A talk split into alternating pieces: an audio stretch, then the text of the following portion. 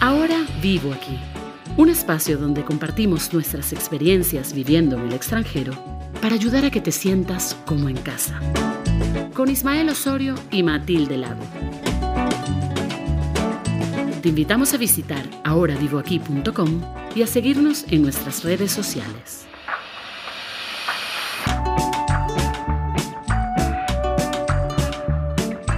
Hola. Hola. Hola. Una vez más, una semana más, aquí estamos para ti y para nosotros y para todo el mundo. Mati. Hola, hola a todos, ¿cómo están? Hola, hola a todos, ¿todo bien, todo bien? ¿Y tú?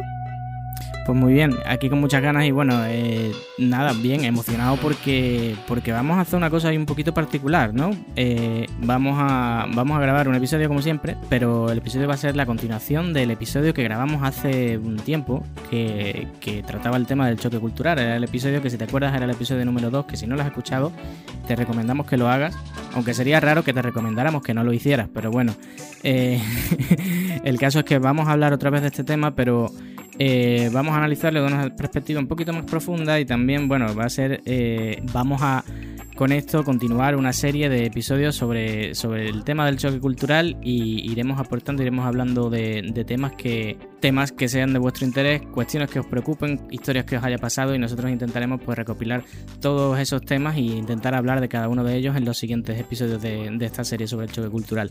¿Qué te parece, Mati? ¿Te gusta? Sí, sí, me parece genial. O sea, de hecho, em, al hablar del choque cultural, no solamente tiene que ver con, el idioma, el acento, em, las tradiciones, costumbres, sino también es un poquito más allá. Vamos a profundizar más en cuando, cuando uno llega a ese sitio y pues, sabes, estás como que eh, cuando llegas a ese sitio nuevo, son cosas que uno no se da cuenta, pero que vivimos a diario y que al final afectan ese choque.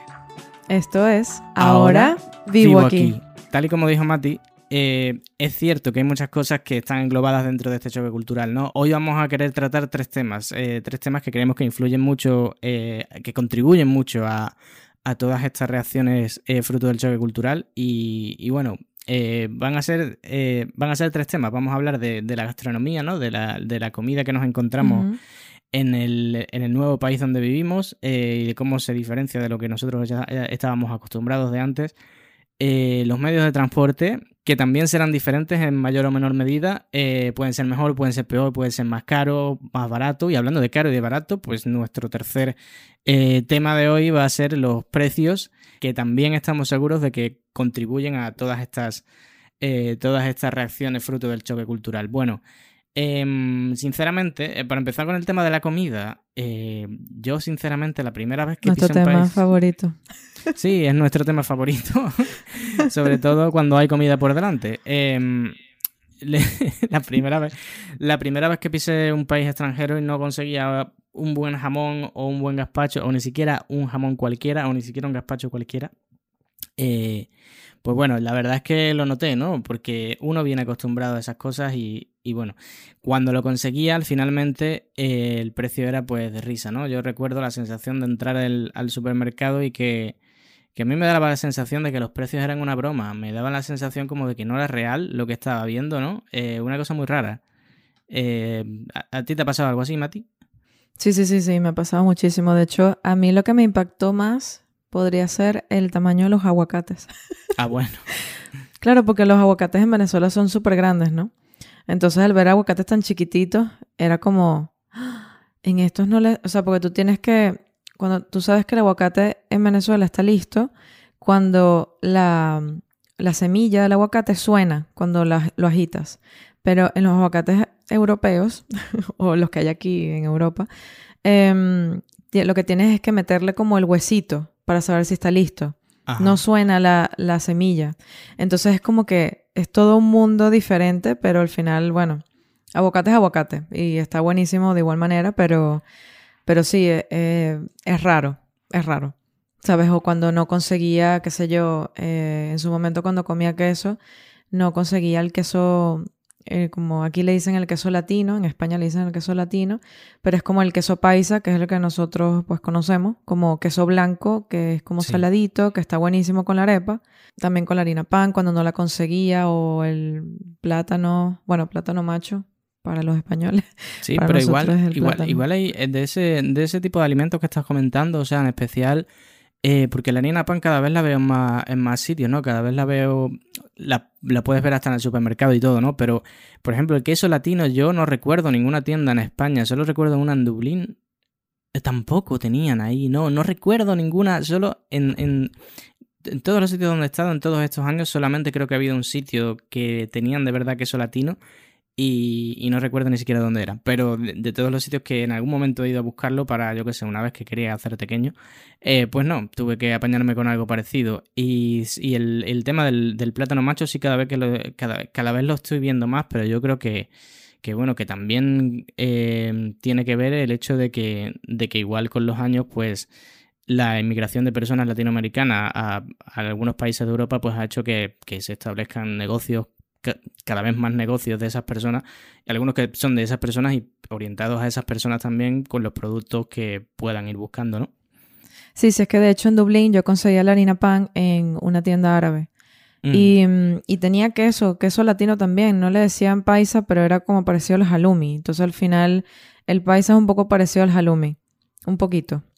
Pero, pero sí, o sea, tiene como el mismo efecto. Pues es saladito, es es blanco y, está rico con la arepa también.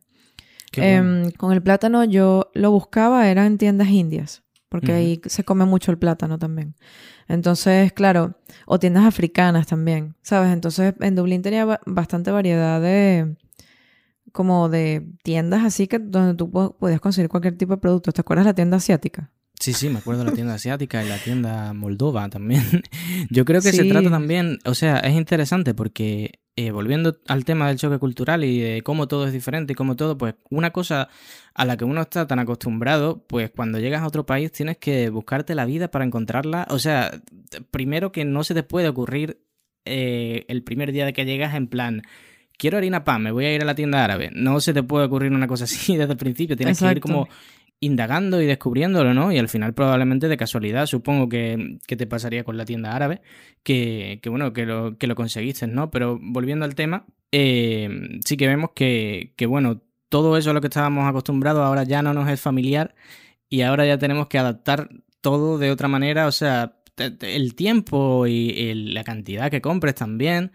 Eh, también va a influir en eso porque, claro, si a lo mejor hay una sola tienda en toda la ciudad que vende el producto que tú quieres, pues no vas a comprar uno para tener que ir a, la semana que viene a comprar otro. Quizá tengas que comprar mucho más de lo que comprabas antes y eso también es un cambio de hábito y, un, más cambios, más cosas que añadir a, a, bueno, a todo todo el sentimiento de que, de que lo nuevo no, es, no nos es familiar, ¿no? Sí, como que no había un solo sitio donde podías comprar todos esos productos, pues entonces sí tenías que ir saltando de un sitio a otro. En España también me pasó. Em, había un, eh, un, sitio en Granada donde vendía queso blanco, queso blanco parecido al paisa. Y, mm, y, de hecho ahí fue donde conocí el queso latino. Y, mm, y, nada, ya después que iba a ese sitio ya preguntaba, mira, ¿tiene queso latino? Y ya. Pero ahora incluso en el Mercadona se puede conseguir el queso latino o en el Carrefour. ¿Dónde fue que lo hemos visto? No me acuerdo, creo que en el Carrefour, pero yo creo que al final es eso también, no solamente los negocios que están regentados por, por, personas latinoamericanas o de otros países que han inmigrado a, Europa, no solamente eso se están adaptando a las necesidades de, de, este grupo de personas, sino que también las cadenas de distribución de alimentos también se están dando cuenta de que, de que bueno, de que hay... Tienen que ampliar su gama de productos. Exactamente, porque hay una necesidad mm. que no se está satisfaciendo desde el punto de vista eh, de productos de alimentos, ¿no? Entonces, bueno, supongo que Supongo que se habrán dado, cuenta de que, de que, ahí hay dinero que sacar. Entonces pues, han puesto. Sí. Te invitamos a visitar ahoravivoaquí.com y a seguirnos en nuestras redes sociales. Ahora, vivo aquí. Sí, además recuerdo que, que, cuando tenía que saltar de un sitio a otro, pues tenía que ser yo, si, tú decías, bueno, si tú pensabas, bueno, eh, aquí está el mapa, ¿no? Donde está aquí la tienda donde está el queso, el queso latino, y luego tengo que ir al indio, pues claro, tenía que agarrar un autobús o el tranvía o lo que sea, ¿no? Normalmente utilizaba mi bicicleta, pero bueno, eh, hablando del transporte, ya que es nuestro segundo tema, para mí en Dublín era mucho más fácil utilizar la bicicleta porque, mm, ¿sabes qué es lo que pasa? Que la bicicleta pues te lleva para todos lados.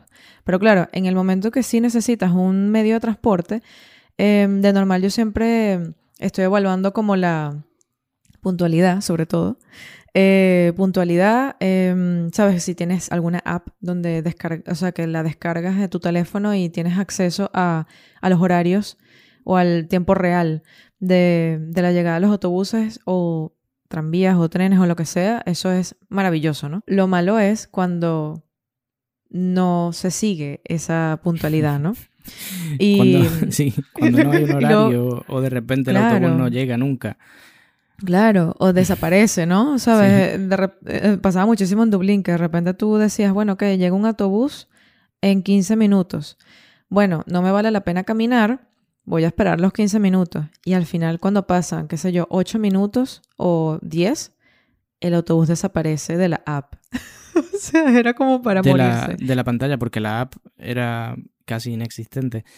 Pero. Claro, claro. Además, es la cuestión de cuando tú entras y no ves eh, esto lo digo en general, ¿no? Cuando tú ves un medio de transporte que no es limpio eh, y que es caro, ¿sabes? Al final tú dices, bueno, me gustaría pagar eh, algo calidad-precio y, y, me gustaría pues tener un buen servicio, ¿no?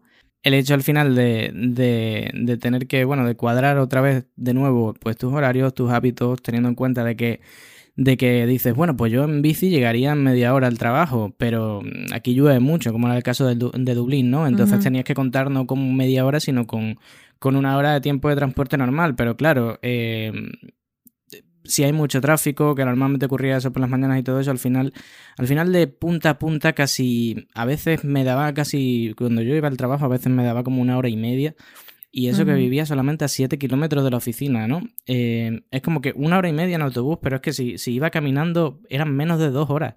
Pero claro, no podía ir caminando.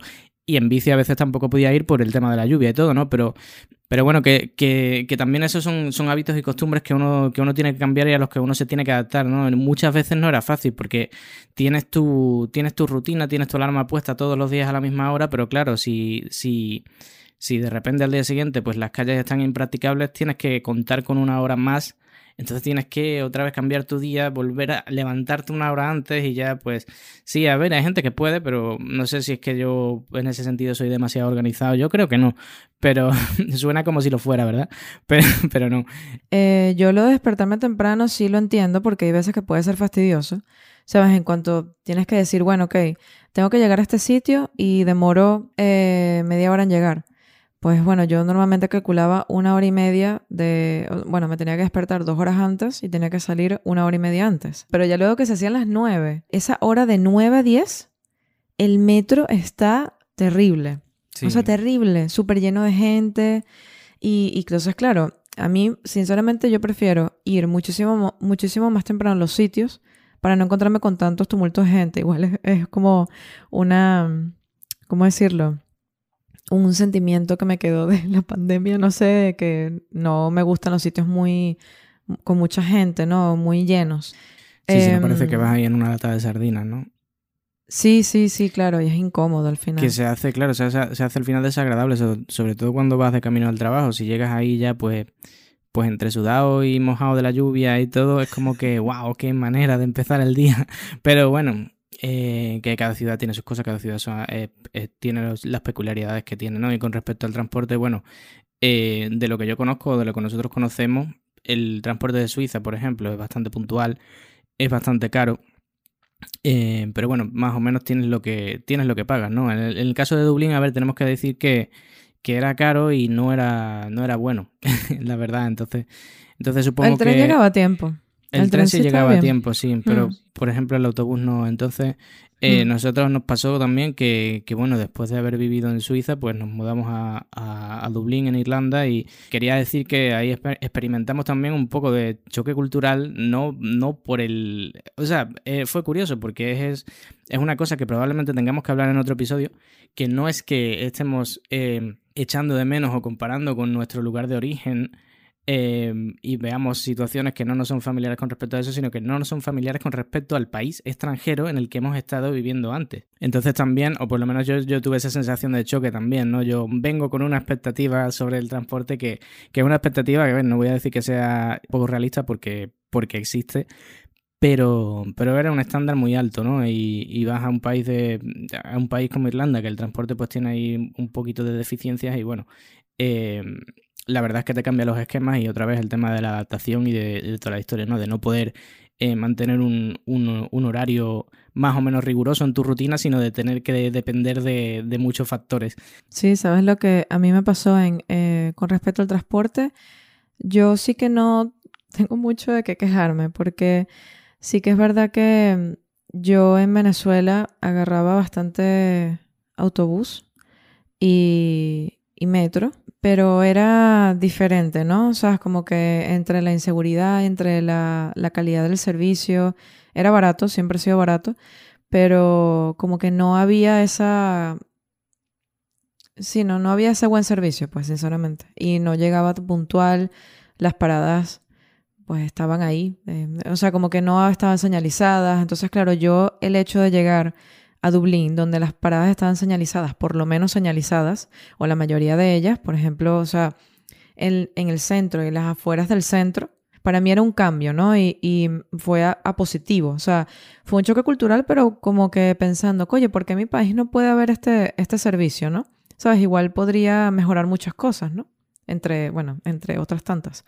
Pero, mm, pero sí, eso, eso fue, em, siempre fue como a positivo, ¿no? Entonces, claro, al llegar a Suiza, evidentemente fue como, wow, o sea, el futuro. todo súper puntual, sí, todo súper puntual, que también nos pasaba cuando íbamos a Reino Unido, ¿te acuerdas? Que había veces que Sí, nos tomábamos unos días de vacaciones, íbamos a Reino Unido y era como ir al futuro también, ¿sabes? Un poco Sí, sí. comparándolo con Irlanda. Eh, que bueno, sí, este, a mí, por ejemplo, por ejemplo el tranvía me, me gustaba cómo funcionaba. Me gustaba muchísimo. O sea, de hecho era mi, mi medio favorito de transporte, ¿sabes? Y aquí también lo es en, en Valencia. Me gustan mucho los tranvías porque además es como que, no sé, es como un autobús pero que va más rápido, ¿no? sí. Tiene no como más prioridad también en el tráfico. Claro, Mm. que no le afectan los atascos y todo eso. Entonces, pues, el, Exacto. tema del tema de la puntualidad, yo creo que el tranvía, salvo alguna excepción, supongo, pero que el tranvía es uno de esos medios que yo creo que uno puede más o menos eh, fiarse de los horarios que tienen. Pero bueno, como tú decías Sí, antes, sí. al final en ciertas ciudades lo que mejor te, te viene a la hora de transportarte, a la hora de moverte a los sitios, a veces es la bicicleta, porque eh, Uf. si no hay muchas líneas de autobús y hay algún barrio o alguna zona donde el transporte no llega, pues lo ideal es tener la bicicleta porque al final eh, tener que tener que ir, yo que sé, media hora de autobús para luego caminar 20 minutos, eh, en mi opinión, pues es poco práctico. Pero si tienes una bicicleta y la ciudad está adaptada para eso, que eso también es muy importante, pues, eh, pues la bicicleta al final es un transporte sostenible, es casi gratuito. Y además Exacto. haces ejercicio con eso, ¿no? Eh, simplemente, Claro. pues nada, ten, ten siempre ten siempre en cuenta que lo ideal es ir con el casco y lo ideal es llevar luces si te, se te hace de noche y todo eso, pero más allá de eso, la verdad es que mientras sepa montar en bici es bastante, bastante práctico, bastante, no sé, eh, agradable, diría yo. A mí me gusta muchísimo aquí porque de verdad en Valencia están muy bien adaptadas las ciclovías Mm, y de hecho ves gente no solamente en bicicleta sino en los, en los patinetes estos eléctricos o incluso en patines, en patines en línea, ¿sabes? Ves gente así que me encanta, me encanta eso, o sea, porque se ve que realmente la ciudad está adaptada a, al, pues a, a ese medio de transporte, que además que, ¿sabes? Es lo que tú dices, hace ejercicio, Em, no gastas absolutamente nada de dinero y además no contaminas el ambiente. yo creo que también hay gente que dice, bueno, eh, yo para no agarrar medios de transporte ni utilizar bicicleta para no cansarme, pues tengo mi propio coche o mi propio carro. Em, y es como que, bueno, ok, sí, pero no sé, también hay que ponerse a pensar que al final eso va a estar influido por todos los atascos que vas a encontrarte. Es como si estuvieses en un autobús, al fin y al cabo, ¿no? Sí, es verdad, ¿no? Y al final, pues, pues eso, yo no me, no me quiero imaginar, yo mira, para que todo el mundo lo sepa, yo no tengo mi licencia de conducir todavía, no sé si la tendré algún día de mi vida porque no me, no me llama la atención demasiado, porque bueno, tenerla es útil, eso sí es verdad, por si alquilas un coche, por si hay alguna emergencia, una cosa así, ¿no? Pero, pero yo el hecho de imaginarme a las 7 de la mañana conduciendo recién levantado y que de repente me toque un atasco y que tenga que estar media hora ahí bloqueado con la gente tocando el pito y todo. Yo digo, no es esto algo que yo quiera en mi vida, sinceramente. Bueno, pero tocando la... ¿Tú dices pito? Sí. Bueno, yo digo corneta. Ah, vale. Tocando la corneta, en Suiza yo nunca escuchaba cornetas, ¿sabes? No se toca... No, mm. claro, pocas veces la gente se toca cornetas entre sí. Aquí en España y en Dublín se, se estila bastante, ¿sabes? Como sí, sí. O sea, España es una locura. Aquí todo el mundo toca corneta por lo que sea. Otra, otra representación del choque cultural, ¿no? Exacto. Sí, con ese tipo de hábitos, ¿no? No sé, debe ser que, debe ser que por algún motivo, pues, dependiendo del país que sea, pues la gente está habituada a eso y la gente está habituada en lugar de esperar a que el otro pase o, conducir de una forma un poco más, más relajada, pues a veces se nota un poquito la tensión, ¿no? Ahora, vivo aquí.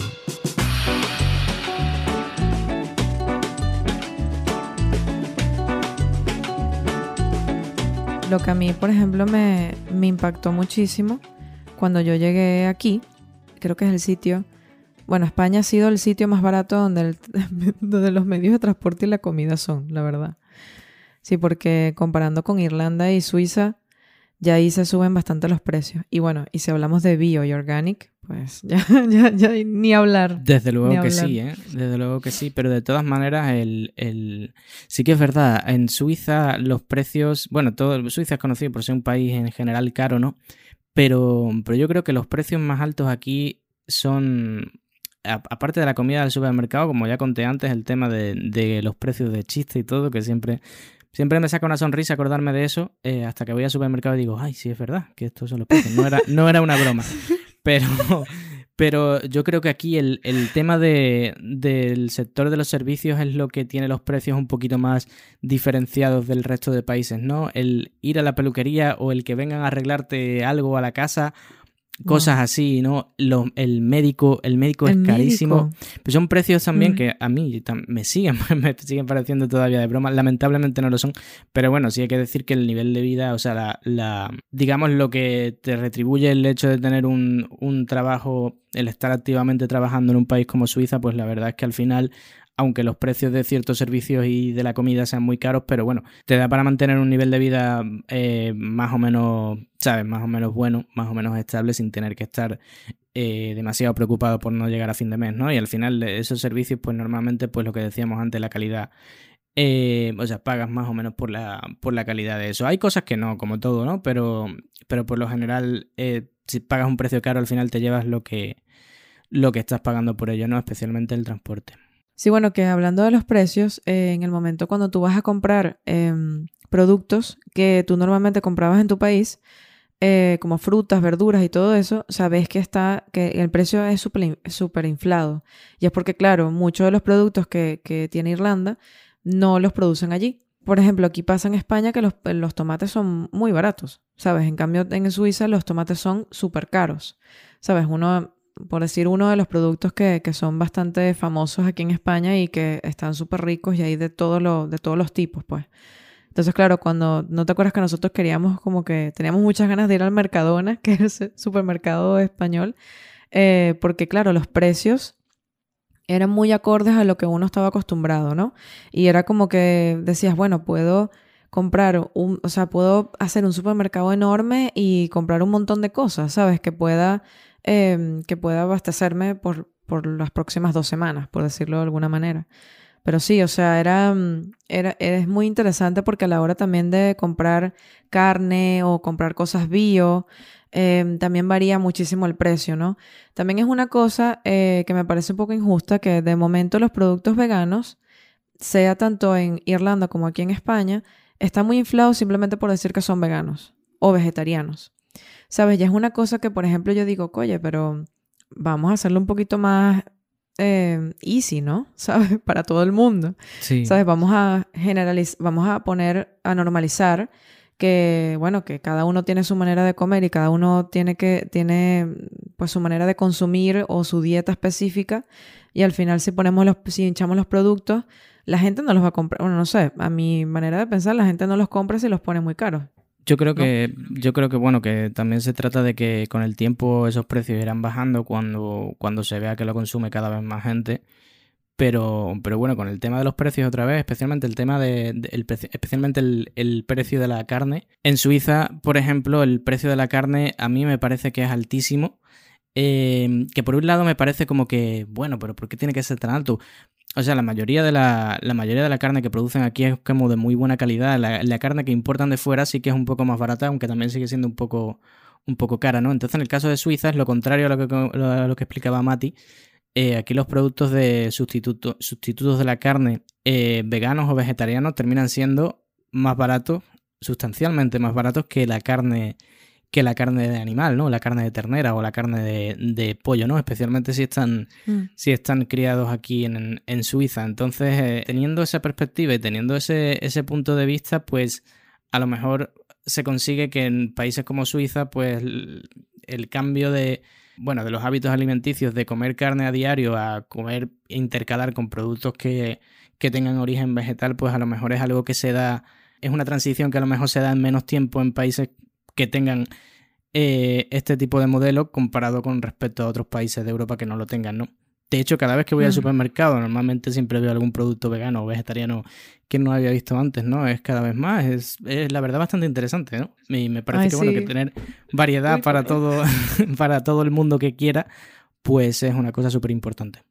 Sí, eso es súper fino, de verdad. O sea, y a mí me alegra muchísimo que cada vez más estemos adaptando un poco más nuestra dieta a, al plant-based, en verdad. Me parece genial. Porque además que eh, va a llegar un momento en que las cosas van a estar al mismo precio que las otras cosas que se vendían antes. Ujú. O sea, por ejemplo, hay una panadería aquí al lado de, de la casa en Valencia, de mi casa en Valencia, que, que tiene eh, bollería vegana, ¿sabes? Y, y, y sí, o sea, y tiene el mismo precio que un croissant que tiene mantequilla, ¿sabes? Entonces, me gusta mucho eso, me gusta eso porque al fin y al cabo estamos normalizando eso y al final estamos adaptando los precios a todo tipo de dietas y todo tipo de, de consumiciones de, de la gente, pues, de la gente Sí. que vive aquí.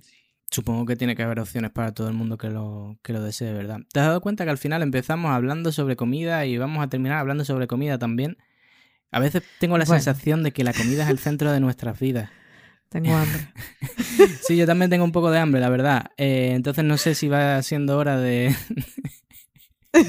de irnos ya. No sé si va siendo hora ya de irnos a comer y, y dejarlo ya para el próximo miércoles. No, sí, pero por ejemplo, comer en restaurantes o, o irte al cine. El cine, em, aquí por ejemplo en España es súper barato, a mi manera de pensar. Es súper barato y, y me gusta mucho, qué sé yo, o conciertos, Sí. ¿sabes? Los conciertos que, que varían un montón de precio, ¿sabes? Dependiendo del sitio donde estás, es, es muy loco, de verdad, es muy loco. costes logísticos, costes de producción y toda esa historia, pero es muy interesante también cómo el, al final el, eh, la economía los precios de un país al final más o menos dictan cuáles son las preferencias de la gente, ¿no? De, en cierta medida, porque yo, a ver, poniendo el ejemplo de Suiza otra vez, el precio de el precio de tomarte cuatro cervezas en un bar al final cada vez están más caras las cervezas. Si tomas cuatro cervezas grandes eh, te, te van a cobrar casi 30 francos suizos y con esos 30 francos suizos eh, podrías en realidad hacer una excursión en tren, ir a algún concierto de alguna banda que no sea demasiado conocida, cosas así, ¿no? Pagar, pagar dos entradas de cine, por ejemplo. Entonces es como que hay...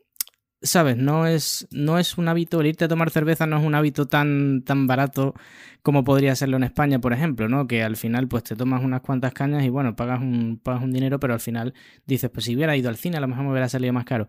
Aquí es el caso contrario, que al final te tienes que preguntar, bueno, eh, si me voy a gastar el mismo dinero en, en tomarme unas birras, que al final luego, eh, pues ya está, te las tomas y ya está, a pasar un buen rato y ya está. O en ver una película que es una cosa nueva, una y luego puedes comentarla, puedes criticarla, puedes evaluarla, puedes comparar con otras o lo que sea, ¿no? Pero bueno, yo creo que ya hemos hablado mucho, ¿no? Así que Yo creo que sí, que ya hemos hablado mucho.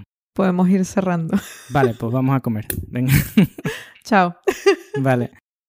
Y bueno, eh, el turno de la recomendación musical que esta semana le toca a Mati. A mí, que ya la tenía pensado. Ah, bueno.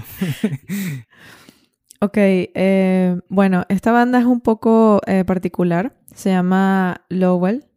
eh, y la canción que, que quería para este episodio es I Love You Money. Eh, me recuerda muchísimo en el momento que pues te estás buscando la vida en un nuevo país y, y por lo menos en mi caso, eh, al tener ese choque de, por ejemplo, los precios, que era como lo que más me alarmaba de, de Irlanda, em, de Irlanda y de Suiza también, em, era como que, bueno, o sea, tenía que eh, permitirme, eh, pues, tener, em, hacer un supermercado que me abasteciera por lo menos por una semana, eh, pues quería pagarme caprichos, quería salir y tal y no sé qué, y al final, ¿qué? Lo que me llevó es aceptar cualquier trabajo. Y yo decía, mira, había muchas veces que decía, no me gusta este trabajo, pero lo necesito porque necesito dinero y necesito seguir viviendo en este sitio y seguir, pues, eh, integrándome a, todo lo que conlleva vivir en ese sitio, ¿sabes? Pagar la renta, todas las cosas que son cotidianas, pagarme transporte cuando lo necesitaba en su momento. Pero, pero sí, me recuerda muchísimo esa época de guerreo. Bueno, pues nada, te dejamos el, te dejamos el enlace como siempre y, y bueno, y esperamos que, esperamos que te guste. Esperamos que, que hayas disfrutado este episodio. Coméntanos eh, qué te ha parecido, eh, si te ha gustado, si no te ha gustado, si nos, no sé, nos sugieres algún otro tema. Eh, nos gustaría escucharte, ya sabes. Bueno, pues nada, sin más, creo que ya vamos a cerrar aquí y bueno, nos vemos el próximo miércoles. Gracias, Gracias por por, escucharnos. Ahora vivo aquí.